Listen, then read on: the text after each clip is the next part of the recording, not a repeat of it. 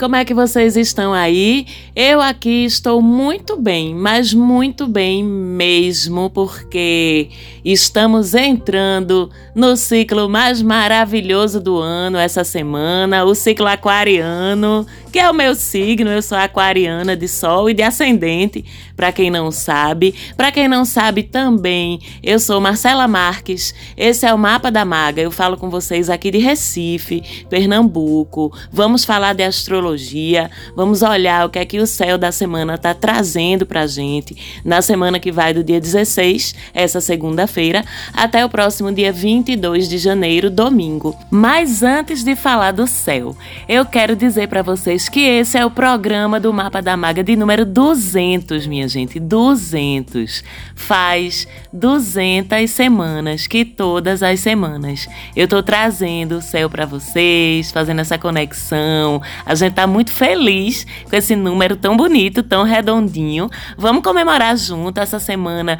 Tem promoção, vou fazer promoçãozinha com os materiais, os mapas, as revoluções solares, minhas outras práticas pra gente comemorar junto essa data tão bonita, esse número tão redondo que deixou a gente tão feliz. E a gente começa a semana com aquela lua minguante, que é a lua da limpeza, da limpeza do lodo, da lama aqui dentro da gente, que é a lua em escorpião. Na segunda-feira, logo no primeiro dia útil da semana, a lua está minguante em escorpião, está em oposição direta com Urano lá em touro. Vocês sabem que a oposição entre astros indica uma situação de confronto, de conflito conflito, de obstáculo. Você que escuta o mapa da maga sabe também que quando Urano se estranha com outros astros, ele pode trazer situações inesperadas, ele pode frustrar planos, ele pode provocar reações intempestivas, ele pode colocar obstáculos que a gente não imaginava, né? Pois pode esperar isso nessa segunda-feira com essa oposição em algum setor da sua vida. Mas você que escuta o mapa da maga já sabe também que o objetivo desse confronto entre os astros não é ferrar com a vida da gente, não. É testar nossa paciência, testar nossa perseverança, nos ensinar alguma coisa e, no caso de Urano envolvido, atiçar a nossa criatividade para lidar com problemas e muitas vezes é até trazer algum tipo de livramento, viu? Por isso que eu digo que quando alguma coisa dá errado e pode acontecer essa semana, principalmente na segunda-feira, e dá errado de novo, e a gente insiste, mas dá errado de novo, menina, menino, tu não tá entendendo ainda que é porque aí tem uma mensagem para tu não, que é para tu mudar de rumo, para tu buscar outra saída ou até para tu deixar isso para lá. E vale para todos os assuntos da vida, tá? Então, segunda-feira, esteja preparada, esteja preparado para alguma coisa dar errado alguma coisa sair do seu controle, acontecer uma coisa que você não esperava e você ter que se virar para resolver ou para lidar. Pode ser desde o gás de casa, que acaba quando você está cozinhando, se você tiver com esse Urano transitando sobre a sua casa 4, por exemplo, do mapa natal. Pode ser um dinheiro que você estava esperando receber e não recebe, se você estiver com esse trânsito de Urano acontecendo na sua casa 2, na sua casa 8. Pode ser uma crise de alergia, uma dor de dente que tira você de tempo, se Urano está passando pela sua casa 6. Pode ser uma briga, um desentendimento com teu companheiro ou com tua companheira, se Urano tá passando pela tua casa 7. Pode ser um pneu que fura, um trânsito engarrafado que faz você perder um compromisso, se Urano tá passando na tua casa 3. Enfim, vocês que escutam o mapa da maga, vocês também já sabem que o nosso olhar aqui é generalizado, mas que você pode entender melhor como cada um desses trânsitos impacta na tua vida se você conhecer o seu mapa natal, se você conseguir projetar esses movimentos no seu mapa natal. Se você já o tem, ótimo. Se você ainda não tem seu mapa e quiser que a maga aqui faça a interpretação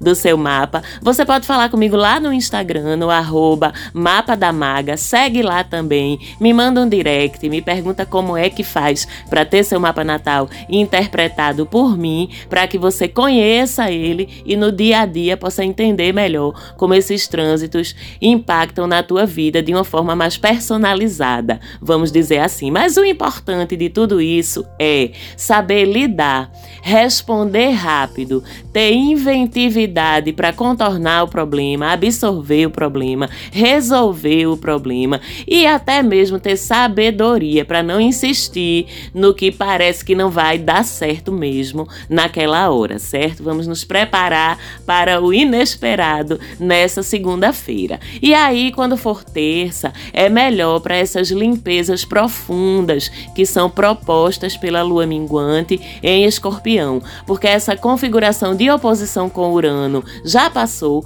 mas a lua permanece em escorpião e aí faz um trígono, que é uma troca de energia bacana, positiva, com Júpiter e com Netuno, e faz um sextil, que é outra troca de energia bacana, com Plutão. Isso traz uma atmosfera muito curadora para esse céu da terça-feira. É bom até para tratamentos médicos, para extrações, para cirurgias, mas sugiro que você faça também uma cura da alma, uma limpeza da alma. Aí, viu?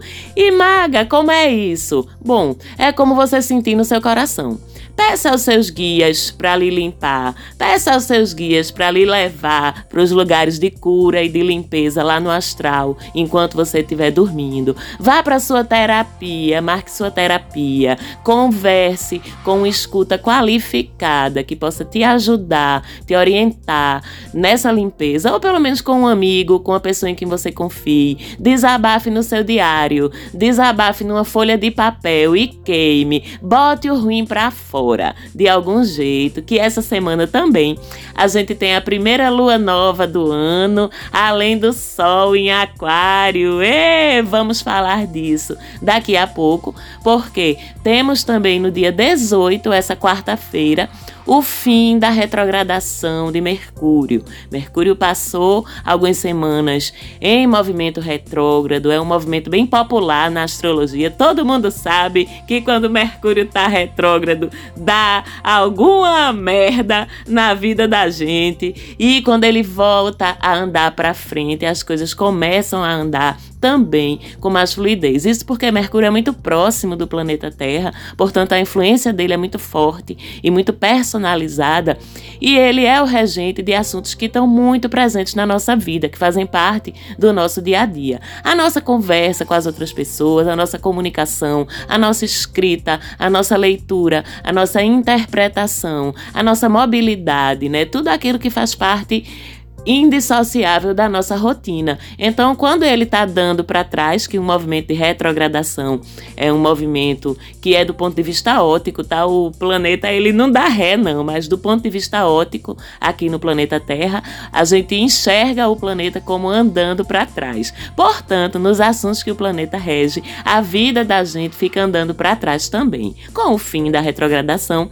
os assuntos começam a andar para frente, principalmente na casa zodiacal onde ele estava transitando no teu mapa. 8 graus de Capricórnio. Veja lá na sua mandalinha do mapa com que casa esses 8 graus de Capricórnio está alinhado, estão alinhados, que você vai entender, vai conseguir prever onde é que os assuntos da sua vida vão começar a andar com mais fluidez.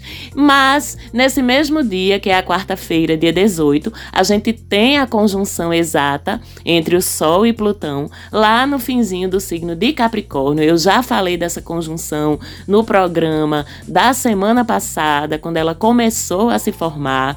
Eu já previa e falei no programa da semana passada que seria uma fase tensa, a gente pode dizer assim, como já foi, mas o dia tenso mesmo é nessa quarta-feira, porque a conjunção vai estar tá exatinha. Eles visualmente, nem visualmente, porque não conseguimos ver Plutão a olho nu daqui do planeta Terra. Mas se você pegar um telescópio, você vai conseguir enxergar Plutão em alinhamento com o Sol. E além disso, no mesmo dia, a Lua e Marte, que são dois gestores dos nossos humores e dos nossos instintos, vão estar também em oposição. Ou seja, é um dia tenso. E Plutão descobre os podres, descobre as lamas. A gente pode esperar que algo vai ser descoberto, algo vai ser mexido, remexido, porque Sol, que é a iluminação, o brilho, sobre Plutão, que é a escuridão, que é o que estava nas sombras, e que esse mexido pode gerar conflitos. Por quê? Porque a Lua e Marte, que regem a nossa combatividade, o nosso instinto de ataque, o nosso instinto de defesa, vão estar em conflito no céu.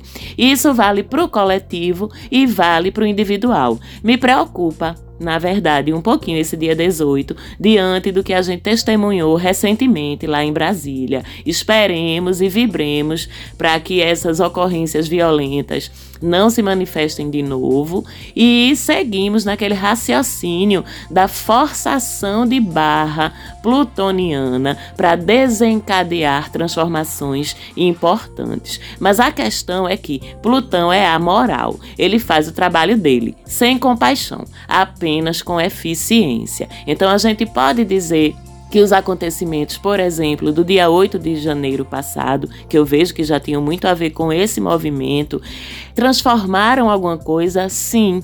Geraram algum tipo de transformação, de exposição que foi muito importante? Sim, também. Mas vocês percebem que Plutão não se importou com o impacto que isso poderia causar. Plutão ele destrói para poder reconstruir e ele não tem pena.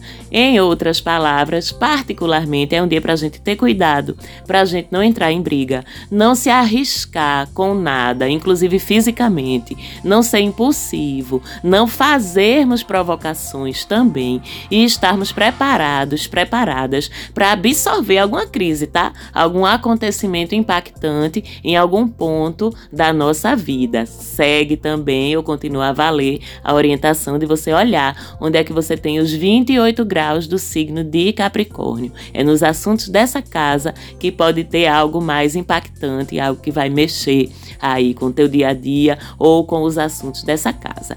E eu suspiro para dizer que tá tudo bem de alguma forma e gostaria também de lembrar para vocês que se a gente se antecipa às mudanças que Plutão atua para provocar, ou seja, se a gente já sabe que tem um setor da nossa vida que a gente está precisando mudar, que a gente está precisando transformar, que a gente está precisando abandonar alguma coisa, deixar alguma coisa para trás, é melhor que a gente tome a iniciativa antes do que ter que levar a rasteira de Plutão, certo? Pense nisso e se prepare com positividade, reforce aí as suas proteções com o que quer que você acredita para passarmos bem por esse dia 18.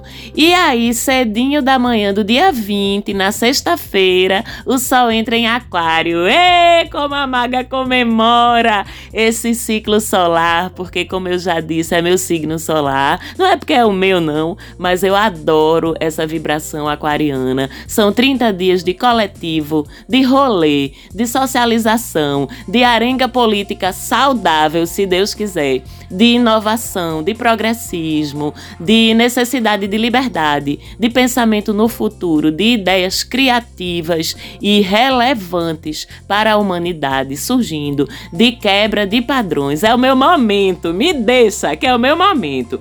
E é o momento também de a gente buscar mais autonomia, mais liberdade de a gente ser quem a gente é, de a gente se importar menos com o julgamento dos outros. Olha que delícia. E também estaremos mais conscientes, mais políticos politizados, mais ecológicos, mais comunicativos, mais transgressores. Um pouquinho de transgressão é bom para impulsionar mudanças, catalisar mudanças. Então é um ciclo para a gente quebrar paradigmas e buscar viver cada vez mais a singularidade da gente quem somos.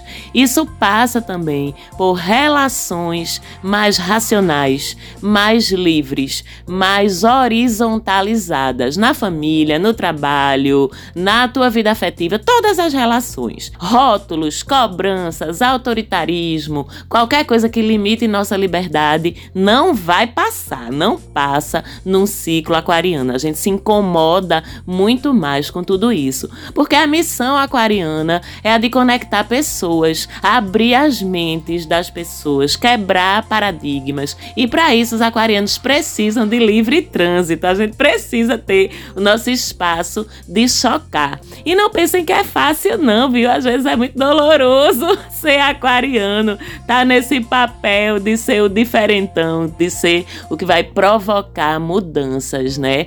Estamos boa parte do tempo, inclusive, nos reprimindo para não causar demais, para quebrar os paradigmas devagarzinho, né? Quando a gente é exatamente como a gente é, a gente assusta as pessoas. Quando a gente abre a boca para falar exatamente o que a gente pensa sobre um assunto, principalmente se ele é polêmico, principalmente se ele é estruturador da sociedade, a gente choca as pessoas, a gente assusta. A mente da gente vive um século adiante, por isso não é fácil a gente se sentir compreendido pelo outro. Esse lugar de provocar para mudar é doloroso às vezes. E por isso a gente também precisa achar nossas tribos, né? Ter um lugar social onde a gente fica à vontade, onde a gente pode ser quem a gente é, onde a gente se sente acolhido. E por isso os amigos de verdade são tão importantes para os aquarianos. A gente circula por todo canto, a gente se conecta com todo mundo, mas a gente só se vulnerabiliza para poucas pessoas e muito mais para as nossas relações de amizade verdadeira do que para qualquer outro tipo de relação. Inclusive a vida romântica, como é formatada na sociedade hoje, é difícil para o aquariano. Por quê? Da forma como as relações românticas ainda são majoritariamente estruturadas na sociedade de hoje, elas costumam restringir as liberdades. Vocês vão concordar comigo. E se tem uma coisa que o aquariano detesta é ter sua liberdade restringida. entendam, os aquarianos são